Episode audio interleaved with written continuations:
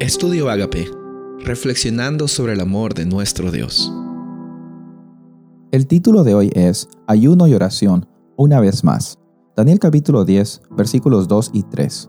En aquellos días yo, Daniel, estuve afligido por espacio de tres semanas. No comí manjar delicado, ni entró en mi boca carne ni vino, ni me ungí con ungüento, hasta que se cumplieron las tres semanas.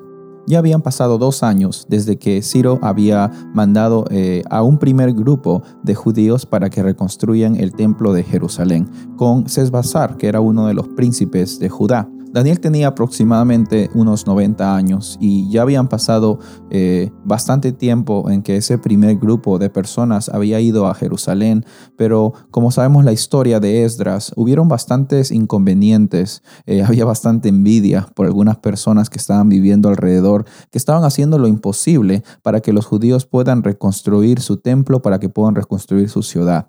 Muchas veces en nuestra vida vamos a encontrarnos con personas que quieren estorbar nuestros planes eh, por el simple hecho de que hay celos o envidia, pero tenemos que recordar que tenemos a un Dios que está más que dispuesto a hacer justicia. Y por esta situación, Daniel se entera de que la gente en Judá estaba pasando por momentos difíciles y él entra a un momento especial de devoción y humillación ante Dios.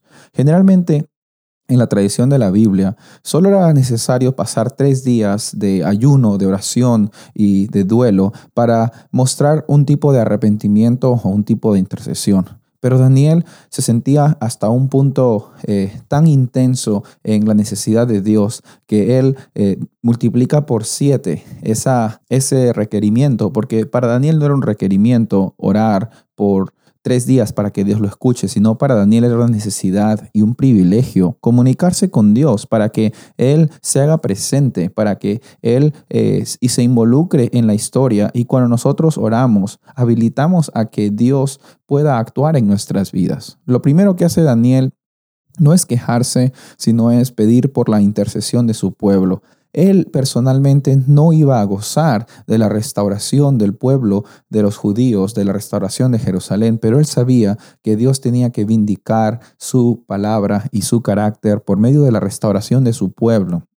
Este capítulo empieza con eh, un lenguaje de mucho conflicto, de mucha guerra.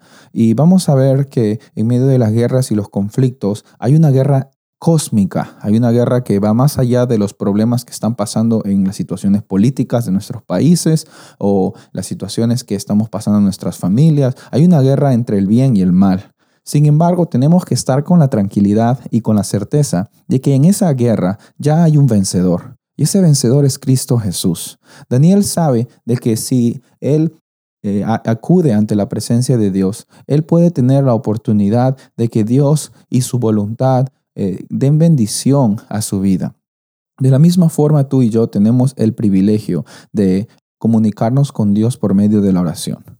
Este capítulo 10 de Daniel empieza porque otra vez hay aflicción y, y Daniel está buscando una respuesta por parte de Dios.